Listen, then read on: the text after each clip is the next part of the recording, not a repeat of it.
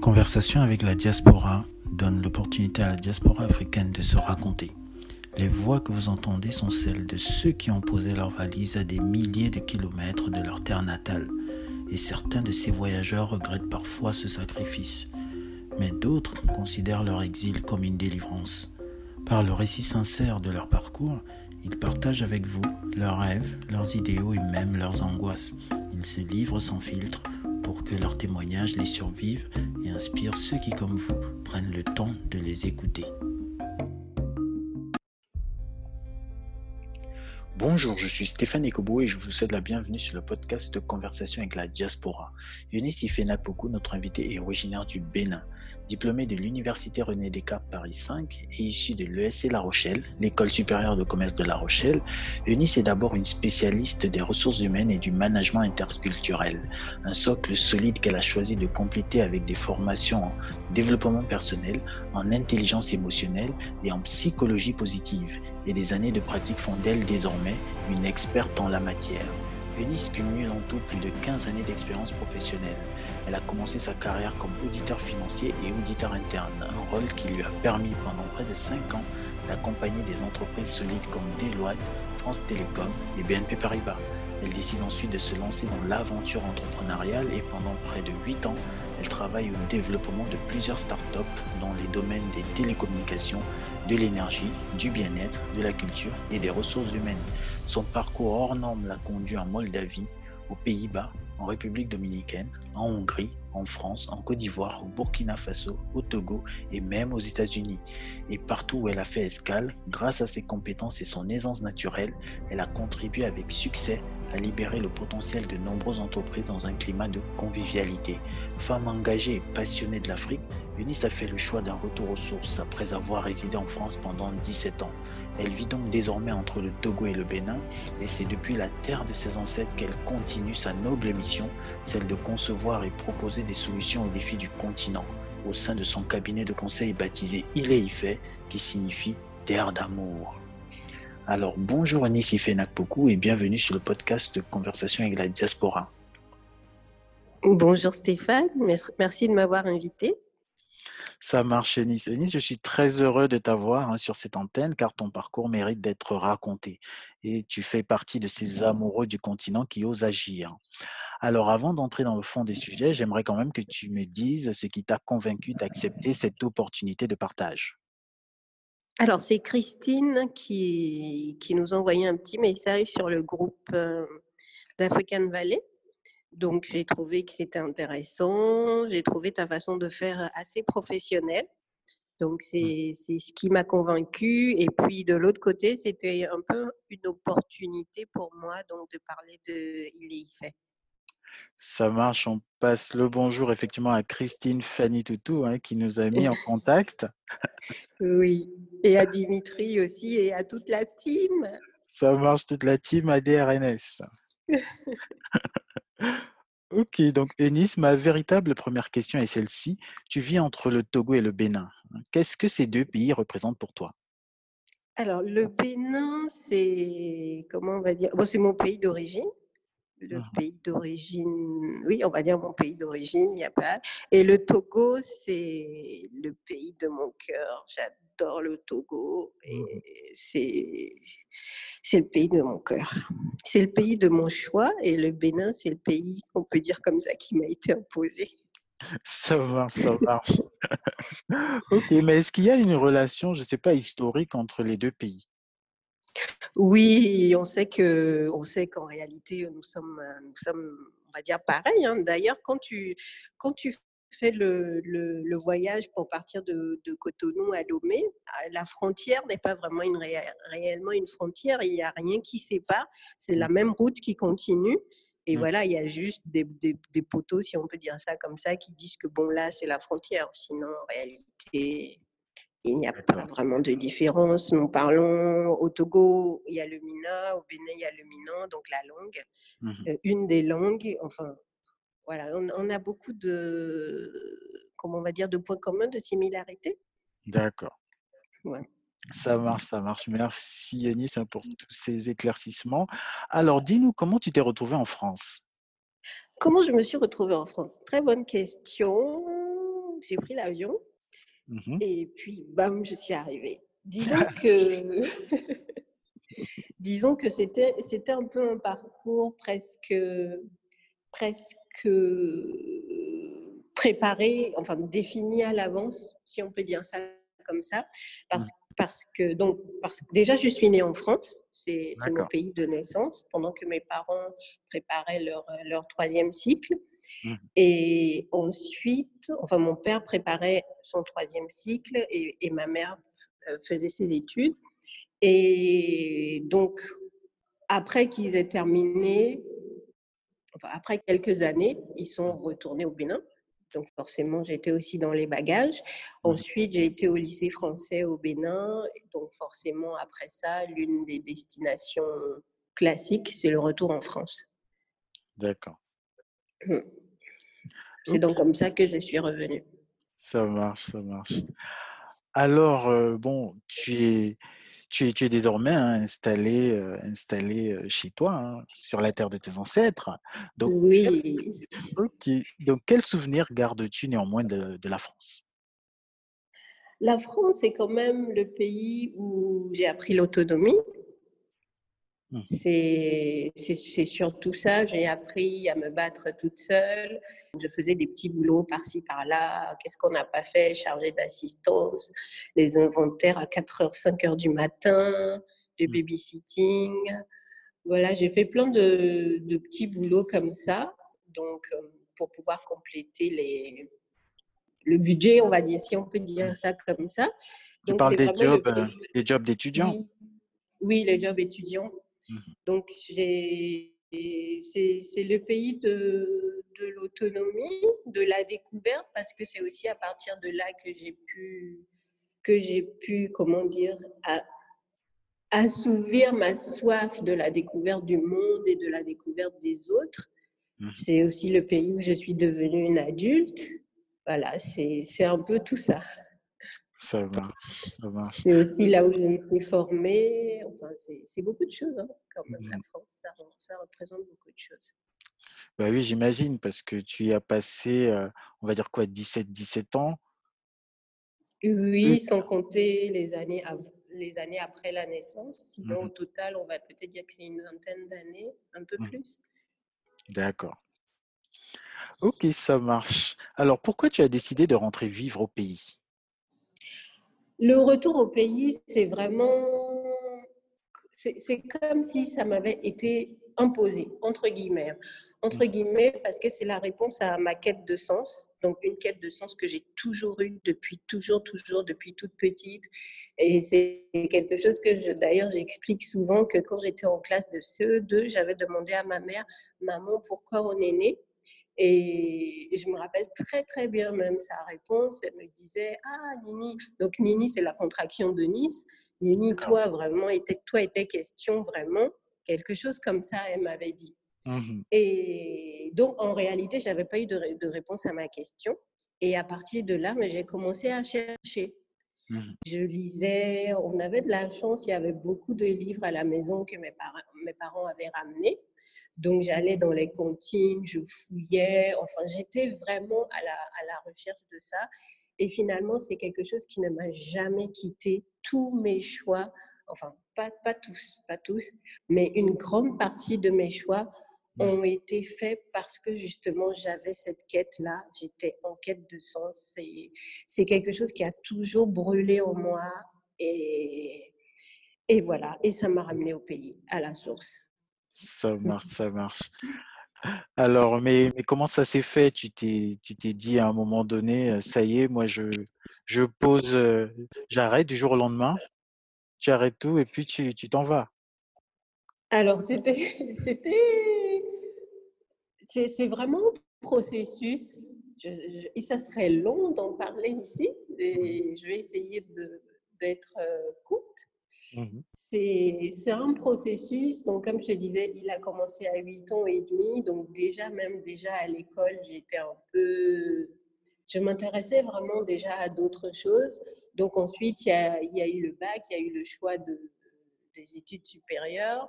Après, à un moment donné, j'ai comme ça ne répondait pas à ma quête de sens, j'ai décidé d'arrêter de travailler et de vraiment me lancer dans cette quête-là. Et, et cette quête-là m'a emmenée dans l'entrepreneuriat. D'accord.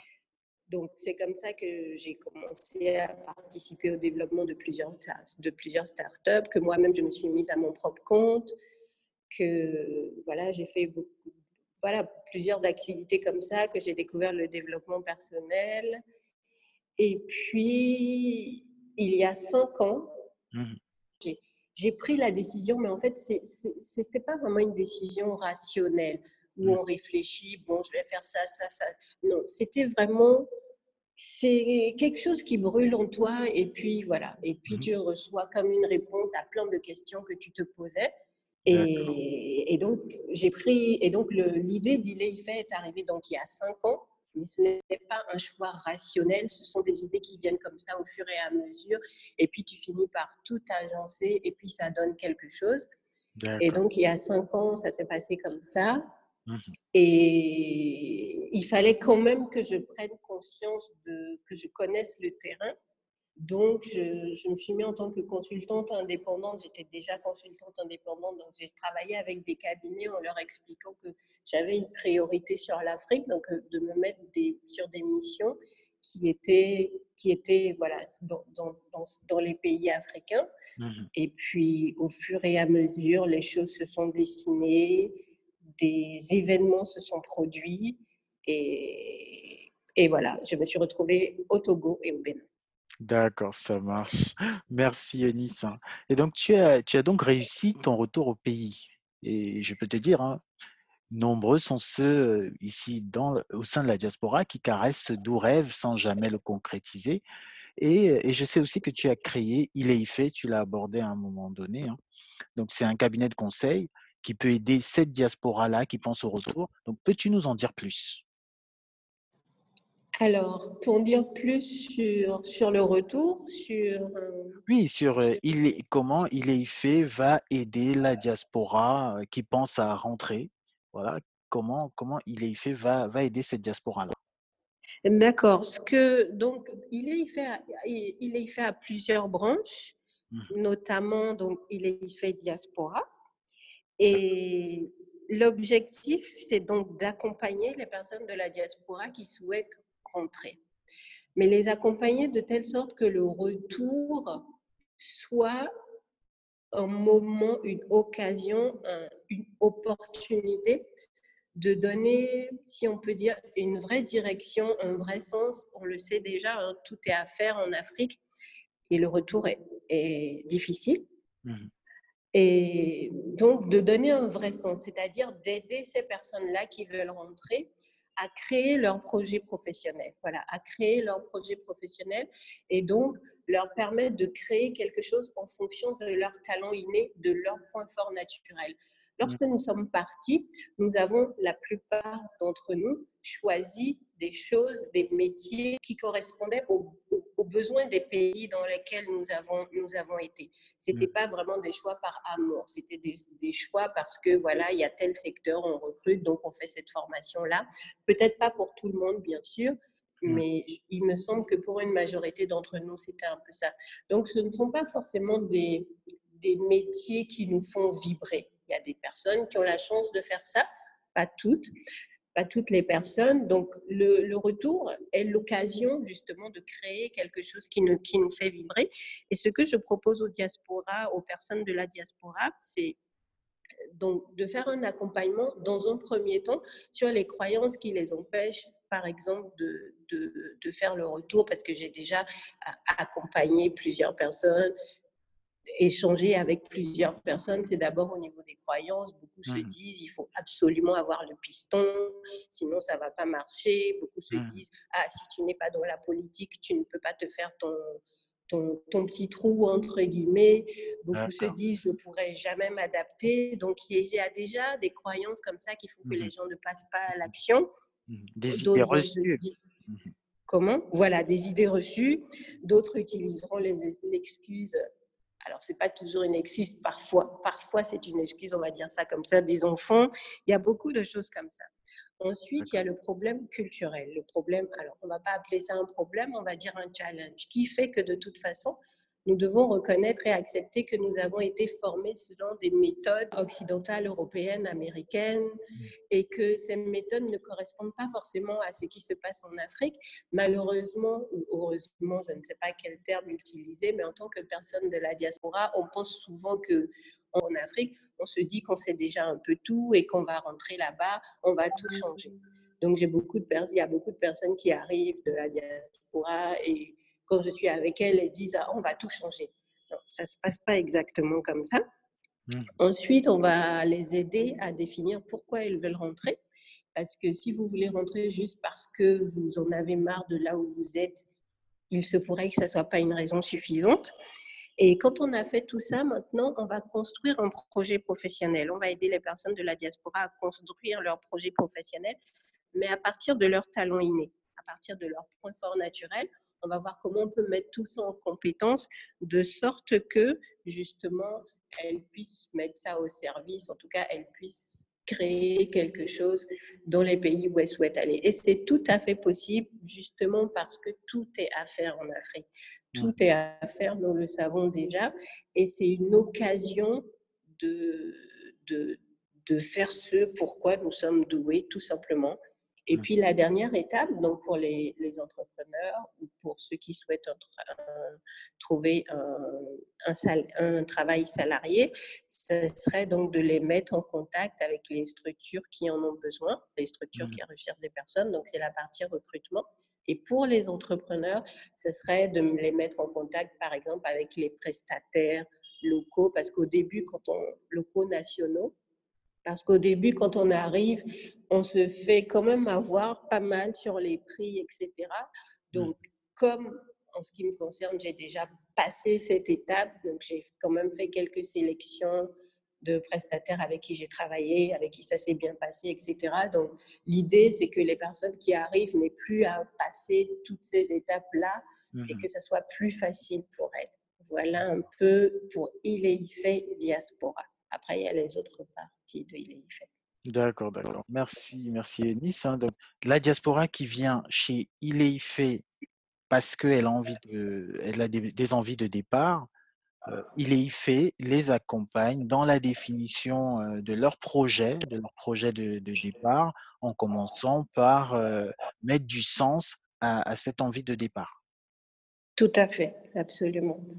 Et travailler principalement, c'est pour ça qu'on propose aussi des bilans de compétences. Donc l'idée, c'est de travailler principalement sur les points forts naturels. C'est vraiment la spécificité d'ILEIFES, c'est d'accompagner en mettant en valeur tout ce qu'on n'a pas eu l'occasion d'utiliser dans les postes qu'on a choisis. Ou, enfin voilà, vraiment comme tu l'as dit, de donner du sens en partant mmh des points forts naturels, des talents innés de chacun. D'accord, d'accord. Merci Eunice. Alors Eunice, ceux qui pensent au retour sont souvent préoccupés par, la, par exemple hein, par la qualité des soins de santé dans nos pays, d'autant plus qu'on n'y dispose pas de la sécurité sociale comme c'est le cas ici en France. Donc, peux-tu les rassurer sur euh, ce type de points? Les rassurer, pour ma part, l'expérience que j'ai, enfin mon expérience sur euh, sur la santé est une mauvaise expérience. Donc, alors, je prends, j'ai pris conscience que, enfin, je l'ai expérimenté, je l'ai vécu d'ailleurs parce que j'ai eu quelques soucis de santé quand je suis arrivée, que c'est très cher, ça revient très cher, puisque, alors, quand on est du service public, il y a quand même une prise en charge, mais pour ma part, je n'avais pas de prise en charge, et c'est encore le cas pour beaucoup de personnes.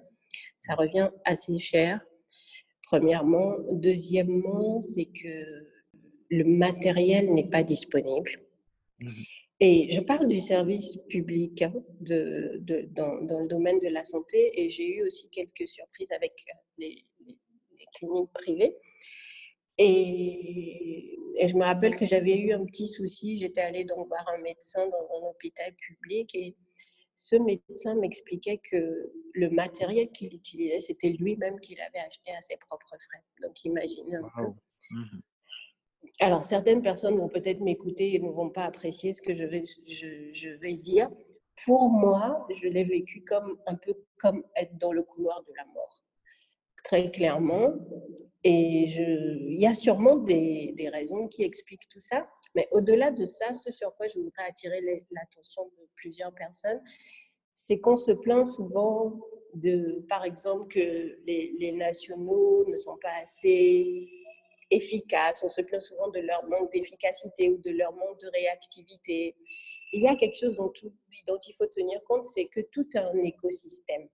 Donc, ce dont j'ai pris conscience, c'est que si les personnes n'ont même pas accès aux soins pour se soigner ou n'ont pas les moyens pour se soigner, mais comment veut-on qu'ils puissent être efficaces à leur poste? Donc, c'est très facile d'arriver en tant que personne de la diaspora et de dire oui, ça ne va pas, etc. Oui, certes, mais c'est une question d'écosystème, d'environnement. Si même la base, parce que la base, en fait, c'est la santé, Mmh n'est pas résolu, comment veut-on que les personnes soient efficaces dans leur travail Ce n'est clairement pas possible. Mmh Et je me suis retrouvée dans une situation où il fallait faire des choix parce qu'il y avait des radios à faire, des analyses à faire, etc. Et comme ce n'est pas pris en charge, il fallait faire des choix. Je fais la radio, je fais l'analyse.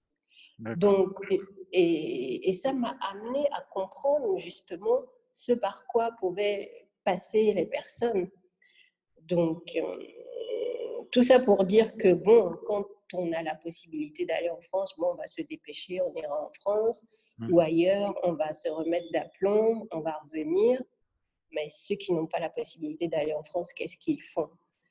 Donc, le développement du capital humain, au-delà juste de l'être humain, c'est aussi dans quel écosystème il est. Est-ce que cet écosystème lui permet d'avoir une très bonne santé physique? Donc, rassurer, je suis désolée, je ne peux pas. Une fois encore, c'est mon expérience. Il se pourrait que d'autres personnes aient eu des de meilleures expériences que la mienne. D'accord. D'accord. De toute façon, ça démontre quand même, euh, oui, la, la, la force, hein, l'envie qu'il faut avoir pour, euh, pour commencer, pour amorcer ce, ce retour, parce qu'effectivement, il faut aller sur place, accepter aussi les réalités locales, et puis, euh, s'il y a moyen, essayer peut-être d'améliorer soi-même les choses. Oui, tout à fait. Mmh. D'accord. Ok, Eunice, comment as-tu compris que tu avais ce talent-là qui te permet d'aider les autres à libérer leur potentiel? Aujourd'hui, tout ce que je fais aujourd'hui avec fait, ce sont des choses qui sont en moi depuis toute petite. Et notamment la. Alors, je vais utiliser les mots que les, les, personnes utilisent pour parler de ça, mais ce n'est pas comme ça que je les appelais. Enfin, je, n'arrivais pas à poser de mots dessus par, à l'époque. Petite, quand je parlais, mes parents me disaient Ah, mais non, Mimi, tais-toi, parce que toi, quand tu parles, ça arrive. Bon, d'accord, ok. Donc, et ça, c'est quelque chose qui m'a, c'est quelque chose qu'ils m'ont souvent dit, souvent dit, souvent dit. Donc, ok, donc je vais me taire.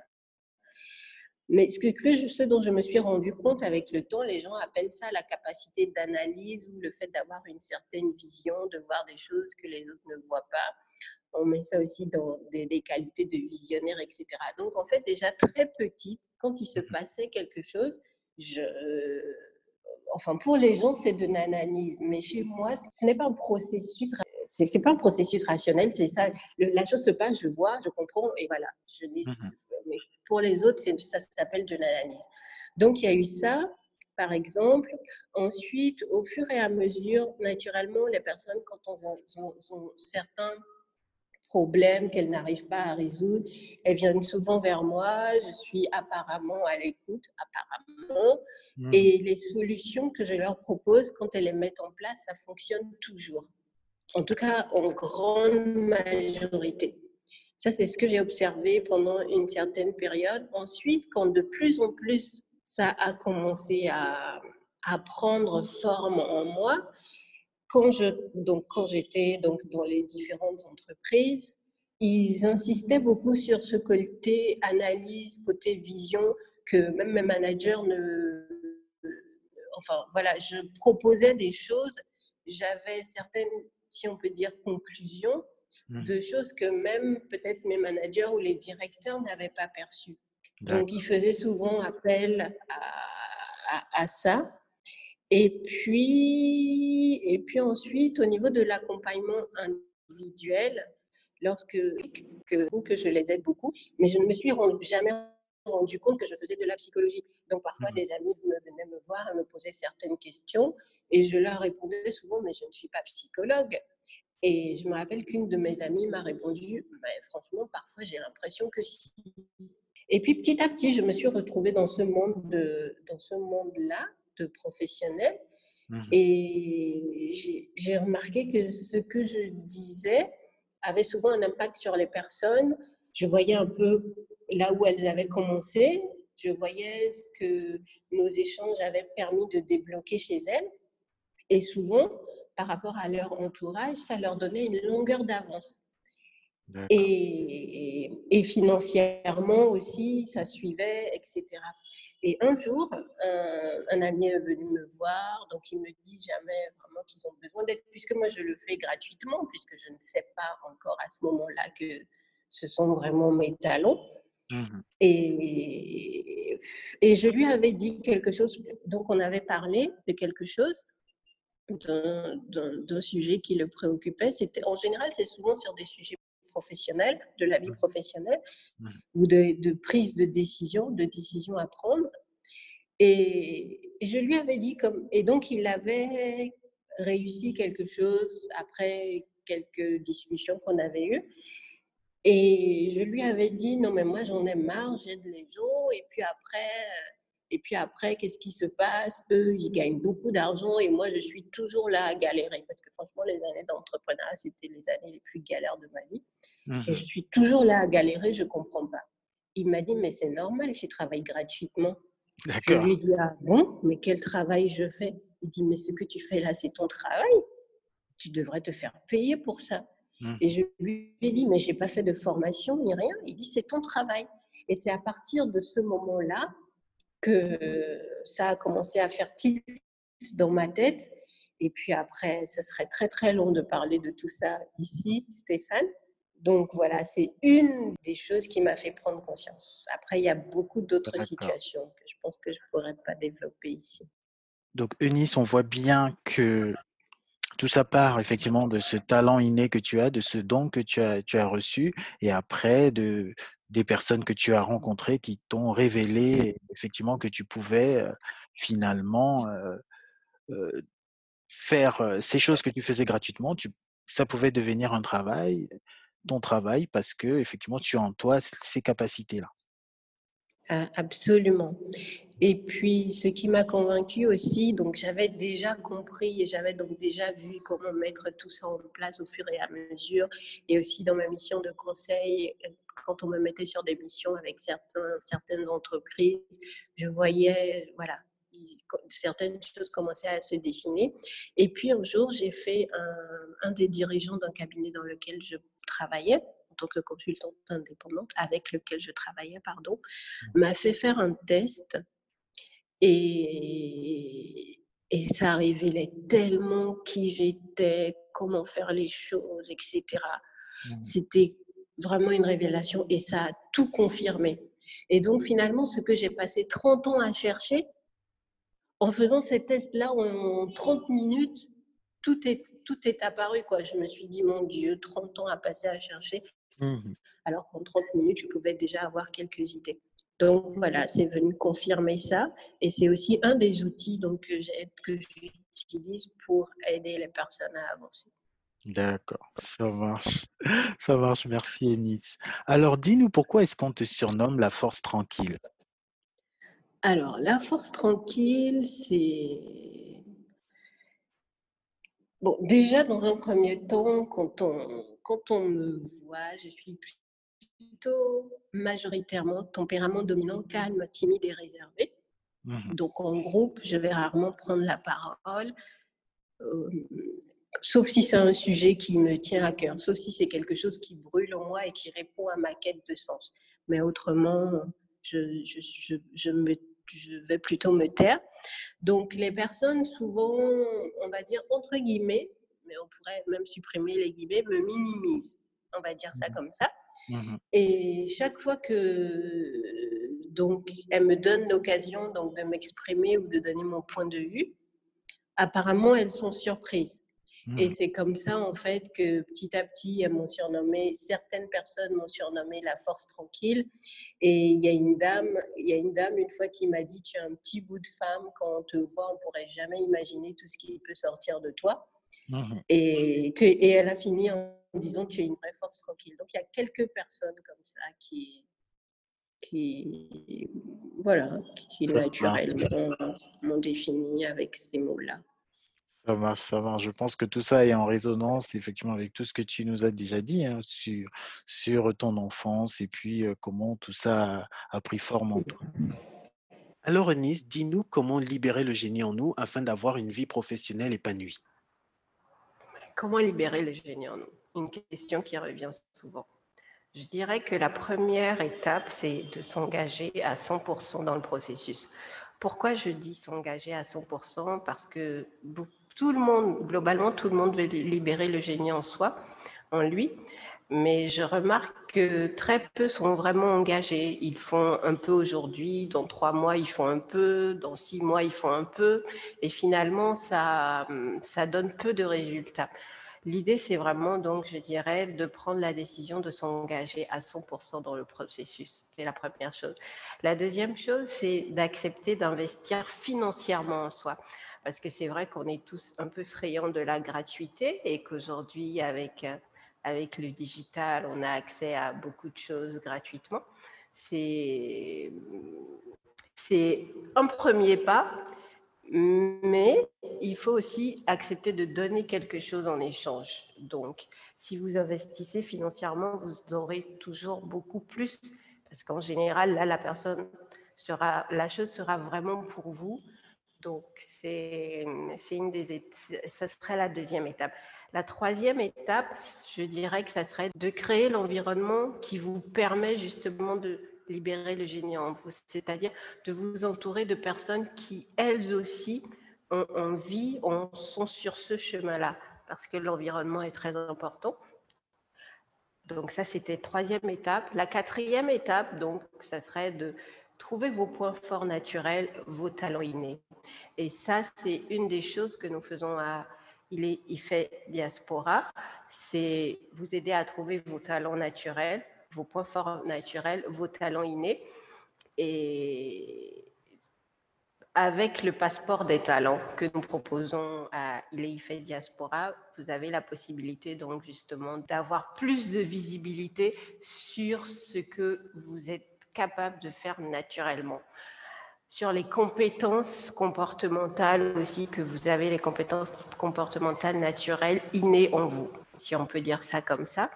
Ensuite, le fait d'avoir tout ça ne, suffit pas parce que vous pouvez avoir le talent et ne pas forcément savoir comment le transformer en compétence ou comment le mettre au service de quelque chose.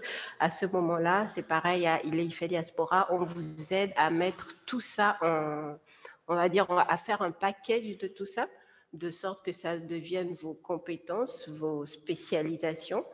Et, et donc, vous pouvez soit créer votre activité avec, soit trouver une activité salariée qui correspond et qui vous permet de mettre de mettre en pratique tout ça. Et mm. donc, la cinquième étape, je dirais, ce serait d'entretenir, parce que finalement, on n'arrive jamais, on peut, on peut avoir l'impression parfois que, ah oui, ça y est, je suis arrivé. Mais dès qu'on a cette impression, on commence à se relâcher et puis on ne fait plus rien, on considère les choses pour acquises. Et quand on fait ça, en réalité, on recommence à descendre. Donc, je dirais que la cinquième, c'est de, de, continuer de, de, pratiquer, d'investir en soi, de se former. Voilà à peu près les cinq étapes pour, pour libérer Eugénie en soi, euh, Stéphane. Il y en a d'autres, mais je pense que je peux m'arrêter là. Ça marche, ça marche. Merci, merci beaucoup, Ennis. Alors, désormais, tu connais à la fois les réalités de la vie professionnelle en France et au Togo. Ces deux univers sont-ils comparables? Absolument pas. ils sont différents. Mmh. Ils sont totalement différents. Ils sont différents. Comment Est-ce qu'il y a un point spécifique, par exemple, sur lequel tu souhaiterais que je donne un exemple? On va dire, au Togo Est-ce que, les, est que les règles sont claires? Est-ce qu'il faut, est qu'il faut tout simplement postuler? Est-ce que, est qu'il y a, que les connexions vont peser peser plus que, que les compétences? Est-ce que voilà, est-ce qu'il est-ce que est-ce y a ces ces choses qu'on peut mettre en balance quand on regarde les 2, heu, en tout cas les 2 univers? Heu, aujourd'hui, alors pour ma part, je n'ai pas postulé à un emploi au Bénin, donc donc je, je je vais parler de de ce que je vois. Donc dans la vie en général, les connexions sont plus importantes, jouent un rôle plus important dans dans dans la vie en général. Je trouve que dans nos pays, pour en tout cas ceux que je connais, les connexions jouent un rôle plus important. Mais pourquoi? C'est parce que si on prend le cas de la France, ils ont déjà atteint un certain niveau de croissance. Ils ont un certain niveau de croissance, presque en décroissance. Mmh Donc, ils ont eu besoin de monde à un, à un moment pour justement euh, euh, amplifier cette croissance. Ils ont eu besoin de monde et c'est comme ça que nous, nous avons été là-bas et que nous avons été formés par eux. Mmh Aujourd'hui, en Afrique, très bientôt, le, côté relationnel, le côté réseau va jouer un rôle, je dirais pas moins important, mais ça ne sera plus déterminant. Pourquoi? Parce que nous entrons aussi dans une phase de croissance. Donc, on aura besoin de monde. Donc, on va, on va, on, va faire des, appels à candidature. Enfin, voilà, on va faire, on va procéder d'une façon où il y aura peut-être un peu plus de chance, par exemple, pour tout le monde, simplement parce qu'on atteint, il y a un certain niveau de croissance et on a besoin de monde.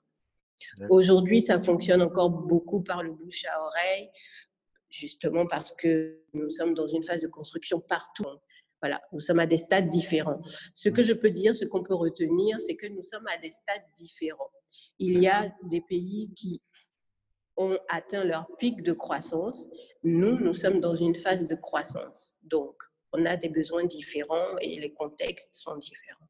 Ça marche, ça marche. Donc, on a bien compris effectivement que la dynamique n'était pas tout à fait la même au niveau de l'accès à l'emploi. Que voilà, que les connexions vont peut-être un peu plus compter voilà, dans, dans, dans nos pays. Mais une fois qu'on a passé ces, étapes, est-ce que pour toi, le, type de management, par exemple, est-ce qu'on peut, comparer la façon de manager dans nos pays et la façon de manager en France? Alors, si, on prend les structures, les structures inter, internationales, je vais dire, je vais dire parce qu'on peut être international en Afrique, je vais dire les structures internationales occidentales le, et les structures de management, on va dire chez nous, les comparer serait un peu compliqué. Le management, qu'est-ce que c'est? C'est d'abord une posture, donc c'est aussi l'art de gérer les, les, les contradictions. Donc c'est important de connaître la culture dans laquelle vous êtes pour pouvoir bien manager. Donc nous, souvent, personnes de la diaspora, nous avons développé une culture assez occidentale, qu'on le veuille ou non, nous avons dû nous adapter en fait quand nous avons été là-bas. Donc finalement, on a grandi, on a été moulé dans ça. Quand on arrive, comme ça fait partie de nous, souvent c'est la même chose qu'on veut appliquer. Mais en réalité, c'est différent. C'est très simple. On peut prendre par exemple le, le cas d'un couple. La façon dont on, on, on, va manager Sylvie quand on l'a rencontrée, parce que quand on est en couple, c'est aussi du management de l'autre, n'est-ce pas? La façon dont on va manager Sylvie quand on l'a rencontrée, c'est pas du tout la même façon qu'on va manager Nadège. Pourquoi? Parce que Sylvie a son histoire, Sylvie a ses blessures, Sylvie a ses expériences. Nadège réagirait peut-être totalement différemment pour, euh, une, pour quelque chose par rapport à Sylvie. Mais tout mmh ça, c'est pourquoi? C'est le vécu, c'est l'histoire, c'est c'est la culture, c'est l'éducation. C'est exactement la même chose quand il s'agit de manager les personnes, les personnes en Afrique. Mais quand on commence déjà à s'intéresser à la culture, on arrive à trouver des outils et, et la posture adaptée pour manager. C'est ce que, est ce que je peux dire sur le sujet. Ça marche, ça marche. Merci, Eunice. Alors, Eunice, quelles sont tes recettes pour instaurer un climat de convivialité dans une entreprise? Alors, les recettes, ça, ça va varier, ça peut varier, mais de mon point de vue, il y a deux éléments principaux. Parce que ce qui se passe souvent, qu'est-ce que c'est? C'est que les entreprises me contactent, elles veulent souvent des formations. C'est souvent comme ça que, que, je commence pas dans, une entreprise. C'est on me contacte pour des formations et puis après, la, la relation va plus loin. Ce que j'ai tendance à expliquer, c'est que la formation, c'est vrai que c'est l'essence du succès. Par contre, ce n'est pas un remède miracle. Il y a certaines fondations que si elles ne sont pas présentes, ça va être difficile en fait de, de, voir les résultats des formations. Donc, ici, je vais juste donner deux, deux, deux ingrédients de la recette mmh. qui me paraissent très importants, c'est la confiance et, et, le respect. Le respect, ce que j'ai constaté en tant que personne de la diaspora rentrée, c'est que nous pouvons avoir des comportements, des attitudes qui font que les nationaux ne vont pas se sentir respectés. Et même jusqu'à maintenant, hein, je, même, même moi, parce que c'est vrai que je parle souvent de culture, etc., mais je suis la première personne à devoir m'adapter. D'ailleurs, même encore, hein, ça fait seulement deux ans, mais on me dit souvent, quand je parle, parfois on me dit, ah, mais on n'est pas en France ici, ou on va me dire, euh, ah, vraiment, tu fais comme les Blancs. Donc, les personnes me disent ça, mais comme j'ai pris conscience comme j'ai pris conscience, on dit que la transformation passe par la prise de conscience. Mais comme ce sont des choses dont j'ai déjà pris conscience, c'est plus facile maintenant d'accepter l'ouverture d'accepter d'être plus ouverte sur les choses. Donc, il y a le respect. Il est important que la personne avec qui vous travaillez se sente respectée. Donc, c'est important de s'assurer de ça. Et la confiance. La confiance, c'est quelque chose qui est un peu finalement difficile à mettre en place. Maintenant, c'est quoi les critères de confiance? Ça peut varier. Souvent, on va avoir tendance à faire confiance à des personnes qui ont les mêmes valeurs que nous. C'est-à-dire que si on constate qu'une personne va se comporter de la même façon que nous nous serions comportés dans une certaine situation, on va dire alors je peux lui faire confiance. Mmh. Alors qu'en réalité, c'est simplement que nous avons les mêmes valeurs. Prenons l'éthique. L'éthique dans le business, en business, il y a des personnes qui choisissent de, de, de, le faire de façon éthique, si on peut dire ça comme ça. Et il y a mmh d'autres pour qui l'éthique n'a pas forcément de, d'intérêt. C'est tous les moyens sont bons pour arriver à ce que je veux arriver. Donc, si vous êtes une personne qui avait une éthique et si vous travaillez avec une personne qui met moins l'accent sur l'éthique, vous pouvez vous dire Ah, mais je ne peux pas lui faire confiance. En réalité, c'est simplement que vous avez des valeurs différentes. Donc, c'est important de voir comment instaurer la confiance, qu'est-ce qui fait que qu'elle n'est pas là. Et, et, le respect, ce sont deux ingrédients qui peuvent. Donc, quand on a mis ça, quand on a une atmosphère comme ça, la convivialité va être euh, se mettre en, place d'elle-même, en fait. Ça marche. Merci, Eunice. Alors, Eunice, tu as été salariée, tu es aujourd'hui, ça marche, et tu es aujourd'hui entrepreneur. Donc, quelles sont selon toi les clés de réussite dans ce statut qui, pour certains, fait apparaître quelques incertitudes? Alors, le, le, le, monde de l'entrepreneuriat, c'est simplement l'incertitude jusqu'à la fin. Donc, il n'y aura jamais de certitude. Mmh. Et quand on est salarié, alors oui, j'ai été salarié, mais j'ai toujours eu une âme d'aventurière. Donc, et j'ai toujours dit que je voulais créer ma propre entreprise. Donc, et, et, et d'ailleurs, j'ai, comment dire, d'ailleurs, je, je n'ai pas vraiment le, on va dire, le mindset d'un salarié. Donc, le salariat, pour moi, ça a été une partie où j'ai qui m'a permis d'acquérir des expériences, de mmh. l'expérience. Et c'est important aussi de passer par là. Maintenant, pour les personnes qui souhaitent passer du salariat à l'entrepreneuriat, en principe, si vous, c'est une fibre. Je veux dire, à nos âges, c'est maintenant une fibre quand on commence, quand on est enfant ou quand on est adolescent, on peut sûrement inculquer cette façon de penser à la personne. Mmh. Maintenant, à nos âges, c'est une fibre. Si vous sentez que vous avez la fibre entrepreneuriale, voilà, allez-y, foncez. Après, comme je disais, ça se construit. Donc, on peut vous aider à la construire, à construire le projet, à créer le projet, à, débloquer certaines choses. Mais la première chose, c'est est-ce que vous avez la fibre? Si vous avez la fibre, après le, la fibre entrepreneuriale, tout le reste va se faire. Certes, ce n'est pas facile, hein, tout le monde le dit, mais, mais ça va se faire. Donc, c'est voyez, est-ce que vous avez, est-ce que vous sentez que vous avez la fibre, la fibre entrepreneuriale? Vous saurez répondre à cette question. Ça marche. Et puis, vous n'aurez pas peur euh, des incertitudes parce que tu as dit que ça en fait partie. Absolument. Ça marche. Merci, Eunice. Donc, ton expérience professionnelle fait ressortir des interventions dans plusieurs pays euh, répartis sur plusieurs continents. Était-ce une volonté personnelle d'entrer en contact avec euh, diverses cultures? Oui, complètement. Comme je te disais, j'ai toujours été en quête de sens et ce que je cherchais fait que comme je ne savais même pas ce que je cherchais, n'est-ce pas?